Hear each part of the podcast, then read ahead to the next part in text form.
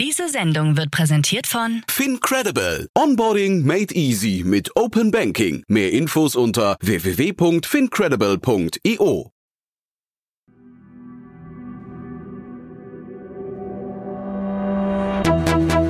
Startup Insider.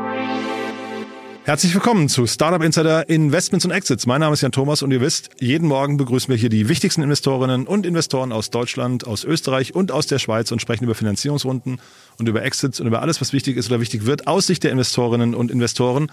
Und ihr wisst, wir haben unser Format im Januar umgestellt. Seither sprechen hier immer zwei Investorinnen und Investoren miteinander und mit mir. Und heute betone ich das nochmal, weil wir haben wieder ein neues Duo hier zu Gast. Amanda Birkenholz, die kennt ihr schon von UVC Partners, ist wieder hier zum ersten Mal in diesem Jahr, aber vor allem zum allerersten Mal dabei ist Elisabeth Schrei. Sie ist Geschäftsführerin vom Deep Tech und Climate Fonds. Ein neuer, eine Milliarde Euro schwerer Fonds, habt ihr gerade gehört, für spätere Runden.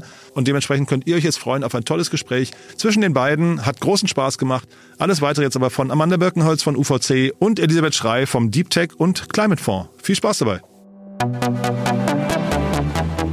Heute zu Gast Amanda Birkenholz, ich bin Principal bei UVC Partners. UVC Partners ist ein Early Stage Venture Capital Fonds mit dem Fokus auf B2B Investment, sowohl Hardware als auch Software. Wir sitzen in München und Berlin und investieren zwischen 500.000 und 10 Millionen als erstes Ticket und können bis zu 30 Millionen pro Company investieren. und Elisabeth Schrei. Ich bin Geschäftsführer beim Deep Tech und Climate Fonds. Der Deep Tech und Climate Fonds ist ein Investmentfonds mit einem Volumen von einer Milliarde Euro, die für die frühe Wachstumsphase für Technologieunternehmen in Deutschland investiert wird. Wir investieren in den Bereichen Industrial, Climate, Computing und weiße Biotechnologie, in Software und in Hardware und ermöglichen damit große europäische Wachstumsrunden.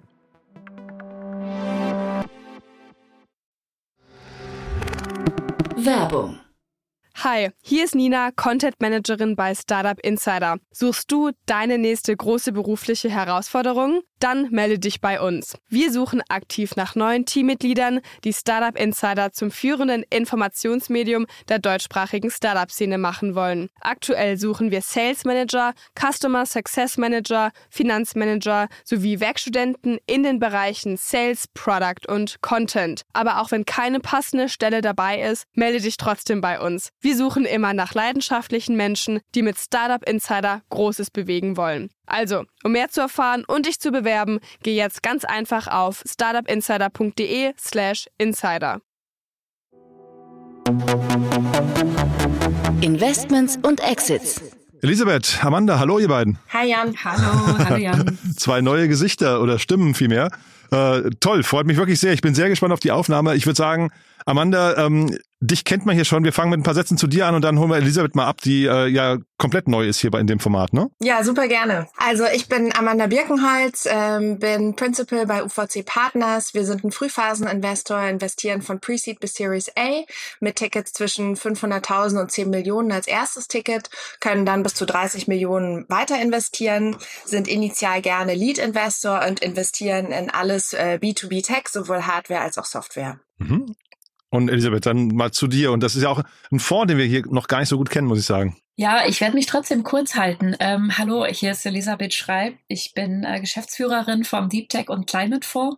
Das ist ein neuer öffentlicher Fonds mit einem Investmentvolumen von einer Milliarde. Und wir möchten über die nächsten 25 Jahre ein Portfolio von ungefähr 70 Unternehmen aufbauen im Deep Tech und Climate Bereich. Wir haben vier Verticals. Das ist äh, Industrial, Climate Computing und auch ähm, weiße Biotechnologie. Und wir gehen in die frühe Wachstumsphase in Deutschland, also Series A, Early Series B mit Ticket Sizes zwischen einer und 20 Millionen initial.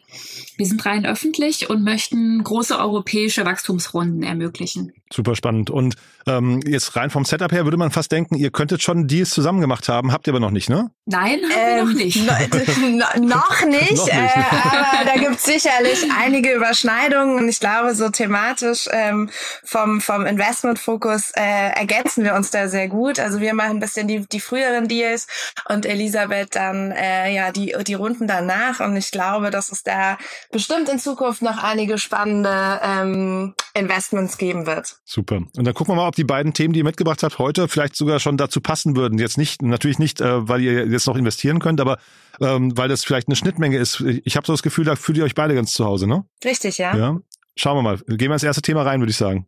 Das erste Thema, was wir mitgebracht haben, ist Cyclize. Da haben wir eine 5 Millionen Seed-Finanzierung gemacht ähm, mit UVC Partners als Lead-Investor, gemeinsam mit HTGF, äh, Aurum Impact, das ist der Impact-Arm äh, von Goldback Family Office, ähm, der Unternehmertum Funding for Innovators, der Pre-Seed-Fonds der Unternehmertum und ähm, verschiedenen Business Angels, unter anderem dem ehemaligen CTO von Covestro, Dr. Klaus Schäfer. Und ähm, Cyclize hat das Ziel, die Chemieindustrie zu defossilisieren. Was bedeutet das? Ähm, ganz konkret, in der Chemieindustrie braucht man Synthesegas und heute wird Synthesegas hauptsächlich aus fossilen Energieträgern hergestellt. Und Cyclize hat da ein sehr innovatives Verfahren, mit dem Synthesegas aus recyceltem Plastik hergestellt werden kann. Das heißt, man nutzt nicht mehr fossile Energieträger als äh, Feedstock, als Eingangsmaterial, sondern eben Plastikmüll, der sonst auf einer Mülldeponie landet und kann diesen dann eben wiederverwerten, löst halt somit einerseits das große Plastikproblem der Welt und andererseits hat man ähm, Synthesegas, was dann genutzt wird, um ähm, verschiedene Sachen wie Kunststoffe, Schaumstoffe, Klebstoffe, Farben und so weiter im weiteren Schritt dann herzustellen. Mhm der Markt, sag mal was zum Markt bitte und der Zielgruppe, das ist ja, ist ja schon, das klingt ja so, als könnte es richtig groß werden, ne? Ja, absolut. Also der Markt ist äh, sehr, sehr groß. Synthesegas wird vor allem in der chemischen Industrie gebraucht. Das heißt, es sind dann eben sehr, sehr große Chemieunternehmen, ähm, die sowas abnehmen würden. Und der Bedarf ist auch extrem groß, weil sich Europa einfach umstellen muss und äh, Deutschland natürlich auch ganz weit vorne mit dem Ziel, CO2-neutral zu werden. Und es gibt halt in der chemischen Industrie nicht so viele Alternativen. Es gibt ein paar andere Verfahren, so Elektrolyse und sowas, die eben nachhaltiges Synthesegas auch herstellen können, aber einfach nicht in ausreichenden Mengen. Und äh, deswegen sehen wir da super viel Potenzial. Und wenn die Rechnung aufgeht, es gibt natürlich immer noch paar technische Sachen zu beweisen, aber dann ist der Markt und das Potenzial auf jeden Fall enorm. Also wir machen ja immer so äh, Referenzgespräche, äh, bevor wir ein Investment machen. Und da war ganz klar, äh, kam heraus, der ganze Markt schaut dahin, keiner traut sich, diesen Weg zu gehen, ja, aber wenn es funktioniert, dann sind die Abnehmer da und das auch tatsächlich in sehr, sehr großen Mengen. Und deswegen deswegen sind wir da sehr positiv, dieses Investment äh, gefunden und auch das Team für uns gewonnen zu haben. Elisabeth, sag mal, was ist in deinem Blick da drauf? Ist das schon so das, Thema, wo ihr euch dann nochmal die Köpfe zusammensteckt irgendwann? Ja, absolut. Das ist auch für uns spannend. Ähm, wir investieren auch in Hardware und Software. Ähm, das heißt, wir würden dann schauen, was genauer das Geschäftsmodell ist und auch äh, wie die Marktdynamik jetzt ist. Da ist ja häufig dann viel von ähm, ja von Rohölpreisen abhängig äh, im Recyclinggeschäft. Aber das kann jetzt schon genau der richtige Zeitpunkt sein, dort rein zu investieren, äh, in der Hoffnung, dass man dann mehr und mehr äh, Zyklate hat, die dann auch über die nächsten Jahre nicht nochmal äh, einbrechen, sondern ähm, kontinuierlich dann wachsen. Mhm. Ich finde es bei solchen, sag mal, solchen Themen in der frühen Phase, das ist ja jetzt ein sehr, sehr, sag mal, konkreter Fall, vielleicht so eine, ich weiß gar nicht, Uni-Ausgründung, ne? Ähm, äh, sag mal, sehr schwer, da so einen Überblick zu bekommen, was in der frühen Phase in solchen Bereichen alles passiert. Ne? Amanda, wie macht ihr das eigentlich?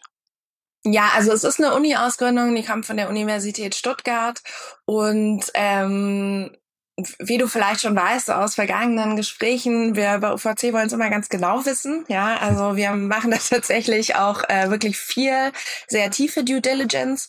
Äh, auf der technischen Seite ähm, beauftragen wir dann Experten, also meistens das Professoren oder so von anderen ähm, Universitäten, die sich halt in den Bereichen sehr, sehr gut auskennen, um sich das in, in der Tiefe nochmal anzugucken. Das heißt, dadurch haben wir zwar eine initiale Einschätzung, die wir uns selber machen, die dann eben von externen Experten Experten nochmal validiert wird. Und Marktvalidierung führen wir halt auch viele, viele Gespräche und äh, machen viele Analysen, wie groß halt das Potenzial ist, wie das Vertriebsmodell ist, wo potenzielle Abnehmer sind. Und ja, und so kommen wir dann irgendwann äh, im Laufe der Zeit zu einer Investmententscheidung. Und das ist sicherlich jetzt bei so, so Deep Tech-Themen ähm, oder gerade im Bereich Chemieanlagenbau nochmal eine andere Vorgehensweise als bei einem SaaS-Investment. Wir machen ja auch klassische Software-Investments, aber ja, so, so gehen wir da vor. Jetzt wollen wir hier natürlich immer ein bisschen kritisch drauf gucken. Ne? Amanda, jetzt bist du natürlich ein bisschen, sag mal, äh, biased bei dem Thema. Jetzt muss Elisabeth die Rolle mal einnehmen und das Ganze mal kritisieren. ähm, oder zumindest kritisch hinterfragen. Was, was wären denn so Themen, die man jetzt sich hier nochmal angucken muss, ähm, äh, wo man vielleicht nochmal einen Doppelklick drauf macht und sagt, hm, äh, sag mal, kann das, kann das quasi alles so durchexekutiert werden, wie, wie äh, Amanda das gerade gesagt hat? Oder, oder gibt es nochmal Themen, wo du sagst, hm, weiß gar nicht, ähm, Markt, Marktgröße haben wir gerade schon gesagt, Team, ich weiß nicht, oder was sind Geschäftsmodell, was könnten so Themen sein? Ja, ich meine, ähm, da ist, wenn man jetzt einen größeren Anlagenbau zu finanzieren hat, ähm, kann man sich genauer anschauen, was eigentlich die IP ist, was das die Einzigartigkeit an der Technologie ist oder ob es am Ende eine Kombination aus bestehenden Technologien ist, was auch ein valides Geschäftsmodell sein kann, aber dann schneller wiederholt sein kann. Dann zählt natürlich die Geschwindigkeit. Ich glaube, diese Unterscheidung ähm, wäre für mich jetzt schon sehr interessant. Und ansonsten ist es halt immer eine große Herausforderung, dann die Finanzierung bei den späteren Phasen ähm, ja einfach sicherzustellen, dass man da zweistellige Millionenbeträge später für ein Wachstum hat. Das ist, da muss man, glaube ich, schon früh sich darauf vorbereiten und entsprechend lange auch die Seed-Runde planen mit einer möglichst langen äh, Finanzierungsreichweite und dann auch viele Partner da integrieren in der Seed-Runde. Aber das hat Amanda ja erzählt, wie viele andere Partner da an Bord sind. Das äh, klingt schon nach einem guten Konsortium. Wird aber dann auch sehr kapitalintensiv, ne, das Thema, oder? Ganz genau. Und da sind wir, ähm, das sehen wir immer wieder in Gesprächen mit Gründern, aber auch in Gesprächen mit anderen Frühphasen, Tech-Investoren. Da sind wir einfach in Deutschland noch nicht so gut aufgestellt. Also es gibt sehr wenige Wachstumsfonds, die in eine Phase investieren, wo zweistellige Millionenbeträge gefragt sind aber das Umsatz, der Umsatz noch nicht so groß ist oder teilweise kaum vorhanden, weil man einfach die groß serielle Industrieanlage eben nur mit besonders viel äh, Invest aufbauen kann, um dann erst danach die Umsätze zu generieren. Äh, das ist etwas, was jetzt auch beim, mit den vielen neuen Klimatechnologien äh, noch mehr in den Fokus rückt, weil man eben neue Anlagen braucht, um ja neue Industrieprozesse dann auch in den Markt zu bringen. Und ist das hier vielleicht sogar auch so, dass die Laufzeiten dann von den Fonds manchmal gar nicht lang für solche Themen? Weil ähm, das könnte ja auch sein, dass das durchaus ein Thema ist, das länger als sieben Jahre braucht, um in die Entwicklung zu gehen. Ne? Das ist immer die Frage, wo der Ausgangspunkt ist. Wenn das eine Uni-Ausgründung ist, dann ist ja sehr viel technologische Entwicklung schon an der Uni äh, gelaufen und teilweise dann schon fast bereit, äh, kommerzialisiert zu werden, wenn, auch wenn es eigentlich Seed-Runde heißt, sind viele technologische Hürden da schon abgebaut. Aber das Problem mit den sieben Jahren, ähm, ja, das wird häufiger genannt, aber viele Tech-Fonds haben ja dann auch die Folgefonds, um in besonders vielversprechende Portfoliounternehmen weiter zu investieren. Ähm, oder es gibt ja teilweise auch Evergreen-Fonds oder so, oder man verlängert die typischen 10 plus 12 Jahre für einzelne Portfoliounternehmen. Ich glaube, wenn man an ein Unternehmen wirklich glaubt, dann gibt es Wege, da länger dran festzuhalten. Mhm. Spannend. Und Amanda, habt ihr bei euch intern, habt ihr da lange diskutieren müssen? Gab es da nochmal Punkte, die, die wir jetzt gerade vergessen haben, wo du sagst, da, sag mal, müssten andere oder Fragen, auf die sich andere Teams, die so unterwegs sind, darauf einstellen müssen? Also wir diskutieren die Investments immer sehr tiefgründig, äh, würde ich sagen, in, in unserem Investment-Team. Das war jetzt bei Cyclize so wie bei allen anderen eigentlich auch. Aber ich glaube, ihr habt schon die, die wichtigen Punkte genannt. Ja, tatsächlich Vorlaufzeit. Also das ist, wird jetzt kein Exit nach drei Jahren sein. Das ist äh, ziemlich klar. Und äh, das heißt, wie, wie lange dauert es, so eine Technologie äh, tatsächlich aufzubauen und zu entwickeln? Und ähm, ja, wie, wie funktioniert am Ende das Geschäftsmodell, da sind wir uns, glaube ich, ähm, heute eigentlich ganz einig, wie es funktionieren soll. Aber äh, es gibt natürlich schon hin zur Skalierung noch einige Schritte, die gemacht werden müssen. Das ist eben bei einer von der Seed-Finanzierung zu einem Unternehmen, das im großen Maßstab äh, solche Anlagen baut, äh, einfach ein Schritt. Und Finanzierung bis dahin ist sicherlich ein Thema. Was wir halt bei Cyclize so spannend fanden, ist, dass wir davon ausgehen, dass man mit recht wenig Finanzierung ähm, sehr, sehr weit kommen kann. Und ähm, dann, äh, wenn, wenn wirklich viele Sachen gezeigt sind und äh, erste Anlagen, Demoanlagen auch stehen, die Finanzierung natürlich deutlich einfacher wird. Und das war sicherlich auch ein Teil ähm, jetzt unserer Investmententscheidung zu sagen, okay, wir investieren, ähm, aber man braucht halt nicht äh, hunderte Millionen, um dann tatsächlich auch mal was zu zeigen, sondern man kann eben mit recht geringem Kapital schon sehr weit kommen und dann eben äh, die Anlagen sicherlich auch äh, auf verschiedene Wege weiter finanzieren. Ich hatte gesehen, die haben jetzt nur vier offene Stellen. Ich hätte fast erwartet, dass noch nach so einer Runde eigentlich dann irgendwie man versucht, schnelles Wachstum hinzubekommen. Geht das vielleicht gar nicht? Äh, ja, super, dass du das sagst. Also die sind auf jeden Fall im Hiring tatsächlich. Äh, wie viele äh, Stellen offen sind, kann ich dir nicht sagen. Vier kann kann gut sein. Mhm. Ähm, zumindest auf der Webseite. ne? Natürlich, ja, genau. mhm. Ja, ist natürlich schon so. Also sie sind jetzt noch in der Entwicklung ähm, und äh, noch nicht an dem Punkt, wo man jetzt 100 Leute einstellen muss, um mhm. den Vertrieb irgendwie aufzubauen. Dann würde wahrscheinlich auch unsere Finanzierung nicht reichen, sondern da geht's jetzt schon äh, darum, quasi ähm, die Technologie noch weiterzuentwickeln, erste Demoanlagen zu bauen, erste Versuche mit Pilotkunden ähm, durchzuführen. Und ich glaube, da haben sie einfach schon sehr, sehr viel ja, Entwicklungsarbeit auch geleistet und äh, können, glaube ich, noch in einem recht kleinen Team da einiges vorantreiben. Und wenn man da jetzt ja 30, 40 Leute quasi einstellen würde, würde man auch nicht viel schneller kommen, weil die mhm. wachsen, weil die müssen ja auch erstmal alle eingelernt werden. Also ich glaube, das ist jetzt erstmal eine ganz gute Herangehensweise, die das Team hat. Und ich glaube, so der richtige Wachstum auch an Mitarbeitern kommt dann erst nach der nächsten Runde. Mhm. Aber natürlich alle, die sich für innovative Technologien und äh, interessieren und Lust haben an einem wirklich spannenden Chemie-Start Startup ähm, zu arbeiten, die können sich natürlich bei Cyclize melden. ja, in, Im Großraum Stuttgart sitzen die, ne? Glaube ich, ja. Richtig, ja, ja in. Stuttgart. Äh, du sag mal ganz kurz nochmal, ähm, du hast eben das Thema, äh, also Amanda, du hast das Thema Referenzgespräche angesprochen, ähm, dass ihr quasi nochmal in der, wenn ihr eine Entscheidung trefft, nochmal nachhakt. Kannst du dazu mal was sagen? Es ist ja auch ein spannender Prozess, wo vielleicht ein paar Learnings drin sind für andere. Ja, also das ist tatsächlich Teil unseres ähm, klassischen äh, Investment Due Diligence Prozesses, ähm, dass wir äh, wir bilden halt unsere Hypothesen und überlegen uns, warum wir glauben, dass es ein gutes Investment sein könnte. Und dann sprechen wir mit Experten aus dem Markt. Und ich glaube, das sollte jeder äh, Fonds machen, weil man da einfach nochmal einen ganz anderen Blick bekommt, als äh, wenn man sich selber irgendwie seine seine Theorien überlegt, sondern mit mit Kunden Kunden sprechen, das ist ja das, was die Startups machen sollen und das machen eben wir auch. Wir haben da vielleicht nochmal das, das Glück, dass wir Teil der Unternehmertum sind. Das ist ja mittlerweile so das größte Startup-Ecosystem Europas und haben halt einfach einen sehr, sehr guten Zugang. Das heißt, wir haben Kontakte zu über 1000 Corporate Partnern, die wir halt einfach anrufen können und ähm, wo, wo wir unsere ähm, ja, Ideen, Gedanken validieren können und einfach noch einen deutlich besseren Einblick halt bekommen über das, was, was das Team macht, wie der Markt ist, wie er sich langfristig entwickelt.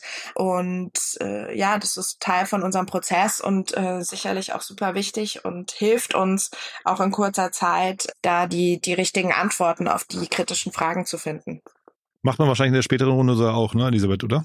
Absolut, genau. Da ähm, stellen wir auch verschiedenen Kunden, aber auch eben äh, größeren Corporates, die quasi in Richtung Wettbewerb schon gehen, äh, entsprechend kritische Fragen, um besser zu verstehen, was ist der Wettbewerb, was ist vielleicht das USP von einem Startup oder ist das ein Markt, wo man als Startup ähm, reingehen kann. Mhm.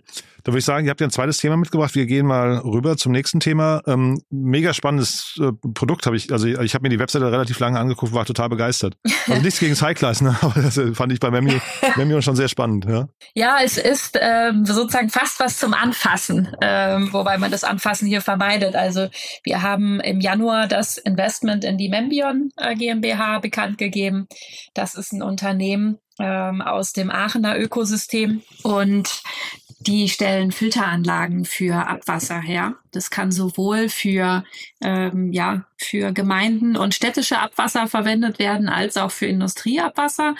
Und das filtert einfach ja Mikropartikel raus, die bisher einfach in ja, abgelassen werden. Ähm, und in Zukunft kommt halt die vierte Reinigungsstufe, dass man Wasser viel genauer eigentlich noch filtern muss. Und auch jetzt schon gibt es Ansätze in der Industrie und in Gemeinden, Brauchwasser zu verwenden bisher wird Wasser ja meistens genau einmal verwendet, aber Brauchwasser oder Grauwasser ähm, kann zum Beispiel für städtische Bewässerung und so eingesetzt werden und in Industrieunternehmen natürlich direkt in den ganzen Kreislauf eingebracht werden. Das ist vielleicht auch die Schnittmenge zu Cyclize.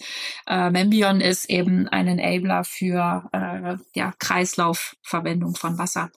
Das war eine 5 Millionen Runde. Ähm, es war kleines, kleine Wachstumsrunde. Die sind schon dabei, ihre Hohlmembranen da in der Serie zu fertigen, haben eine kontinuierliche Anlage. Die haben wir uns da sehr genau angeguckt in den einzelnen Schritten und haben auch einige IP. Und das Spannende an der Firma ist auch das Gründerteam, die nämlich äh, schon seit, ja, seit 20 Jahren in dem Bereich tätig sind. Das ist schon ein erfahreneres Gründerteam, also nicht frisch aus der Uni. Und die haben die Erfahrung, die sie bisher äh, mit den Membran-Bioreaktoren gesammelt haben, dann natürlich jetzt in die Membion auch einfließen lassen. Und auch hier, ne, Marktgröße, also das kann man wahrscheinlich genauso hier auch sagen, ne? Ein Riesenmarkt wahrscheinlich erstmal, ne? Ja, ein großer Markt, aber das ist nicht der schnellste, äh, ähnlich wie das jetzt bei mhm. Industrieanlagen auch wäre. Die Zyklen, in denen dann neue Infrastruktur gebaut wird oder Infrastruktur geupdatet wird oder überarbeitet wird, die sind natürlich sehr lang in der Wasserwirtschaft, weil das eben auch Infrastruktur, also bestehende Infrastruktur, städtische Infrastruktur ist. Aber es ist extrem benötigt, weil man überall mehr Kapazität braucht. Äh, die Städte werden größer und man will den, das Wasser sparen. Und deswegen, ja, ist die Pipeline dort sehr spannend, die wir da gesehen haben, sowohl auf der Industrieseite als auch bei den städtischen. Amanda, jetzt müssen wir quasi den Spieß rumdrehen. Jetzt darfst du mal das Ganze challengen, ja? Ja, äh, gerne. Also eine Frage wäre sicherlich, äh, die, die wir uns stellen würden, wie ist das Vertriebsmodell? Also ich kann mir vorstellen, es gibt hier ganz viele Akteure und da einzeln ähm, ja in den Markt zu gehen, ist wahrscheinlich gar nicht so einfach. Ich weiß auch nicht genau, wie wie die aktuelle äh, ja, Technologien funktionieren. Also was muss man da ersetzen oder was muss man vielleicht ganz neu machen? Und äh, bin mir nicht sicher bei der Zielgruppe, wie wie schnell und ähm, einfach das tatsächlich funktionieren kann. Ähm, das wären sicherlich so so Fragen, die wir uns erstmal stellen würden. Mhm. Ja, genau. Das ist auch die richtige Frage für die Phase, weil sie ja jetzt in die Serienfertigung und damit auch mehr Umsätze machen möchten.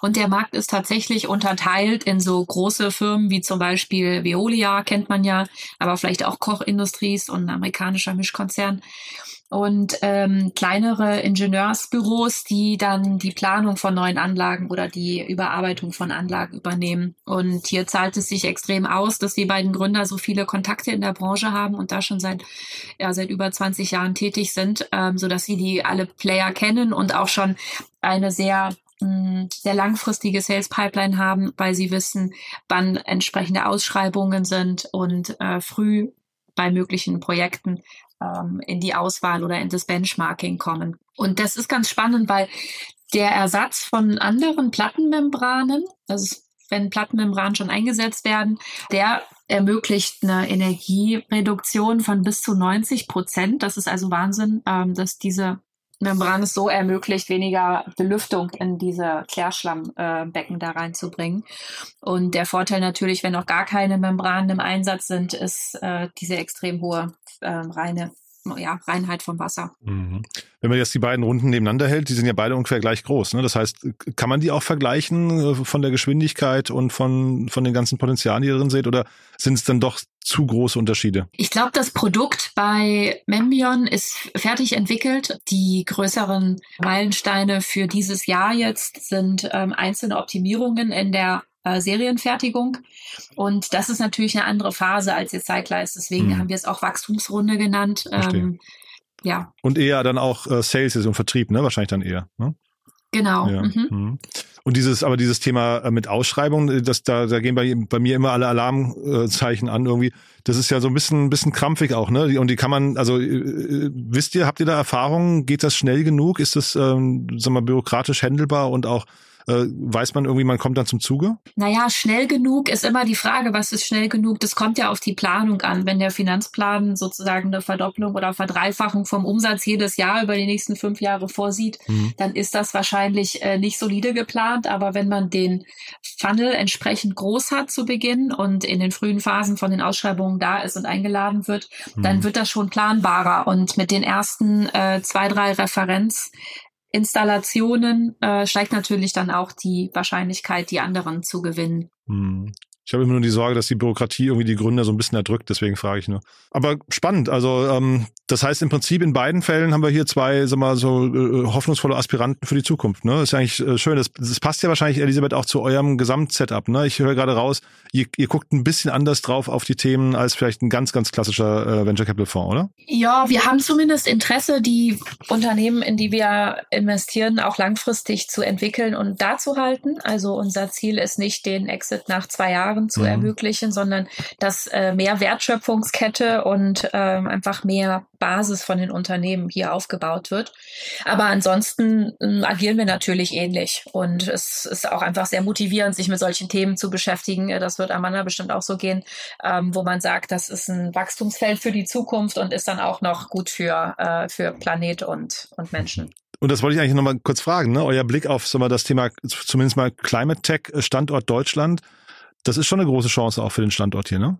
Ja, es ist eine riesige Chance und auch ähm, ein riesiger Bedarf. Also unsere Industrie ist ja schon sehr hardwarelastig und ähm, hat eben große ja, Energiebedarfsmengen und das muss man ja alles umstellen, um sozusagen fit für die Zukunft zu sein. Das heißt, es ist, glaube ich, nicht nur eine Möglichkeit, sondern auch einfach eine Dringlichkeit da. Mhm.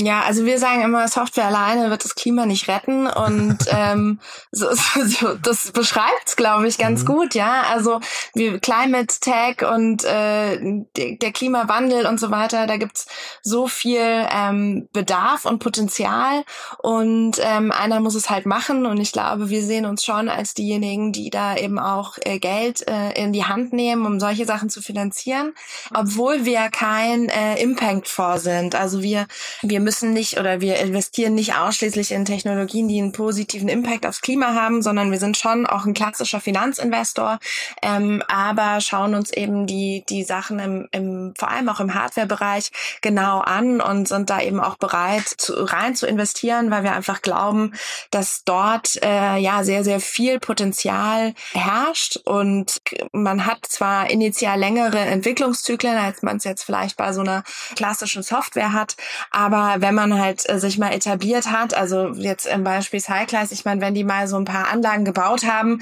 dann wird der Kunde nicht umschwenken und von jemandem anderen das Synthesegas kaufen. Abgesehen davon, dass es äh, eigentlich kaum möglich ist, weil Synthesegas auch nicht ähm, äh, transportiert wird, sondern es wird halt dort genutzt, wo es auch produziert wird und zwar halt in einem Chemiepark. Und dann ähm, der Weg dahin ist sicherlich nicht, äh, nicht immer der einfachste.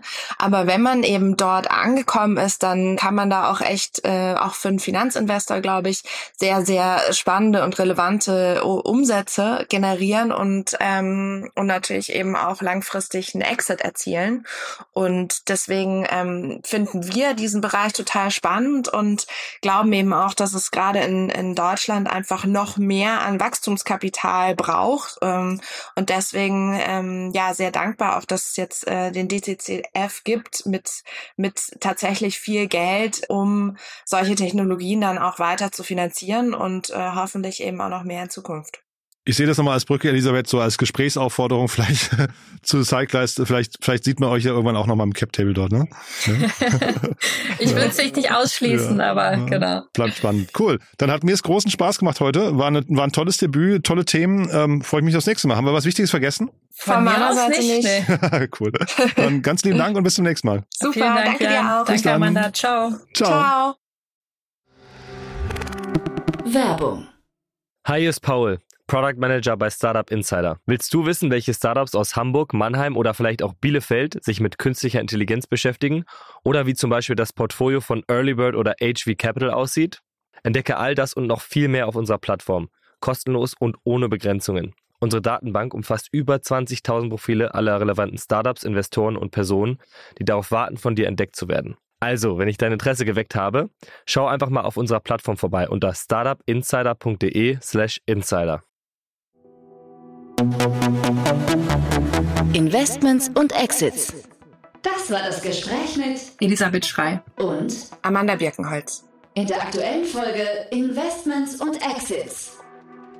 Wir brauchen dein Feedback. Unsere Mission ist es, das relevanteste Medium in der deutschsprachigen Start-up-Szene zu werden. Wir stehen mit unserem Namen dafür ein, dass unsere Inhalte und Produkte deinen Ansprüchen gerecht werden. Daher schreib uns gerne deine Anmerkungen, Hinweise und Kritik an info at startup-insider.com oder hinterlasse einen Kommentar auf unseren Social-Media-Kanälen. Aufgepasst! Bei uns gibt es jeden Tag alle relevanten Nachrichten und Updates aus der europäischen Startup-Szene. Wir versuchen in breiter Masse die spannendsten Akteure der Startup-Szene zu interviewen, damit du zu deinem Thema alle wichtigen Informationen findest. Damit du nichts verpasst, abonniere uns ganz einfach kostenlos auf deiner Streaming-Plattform.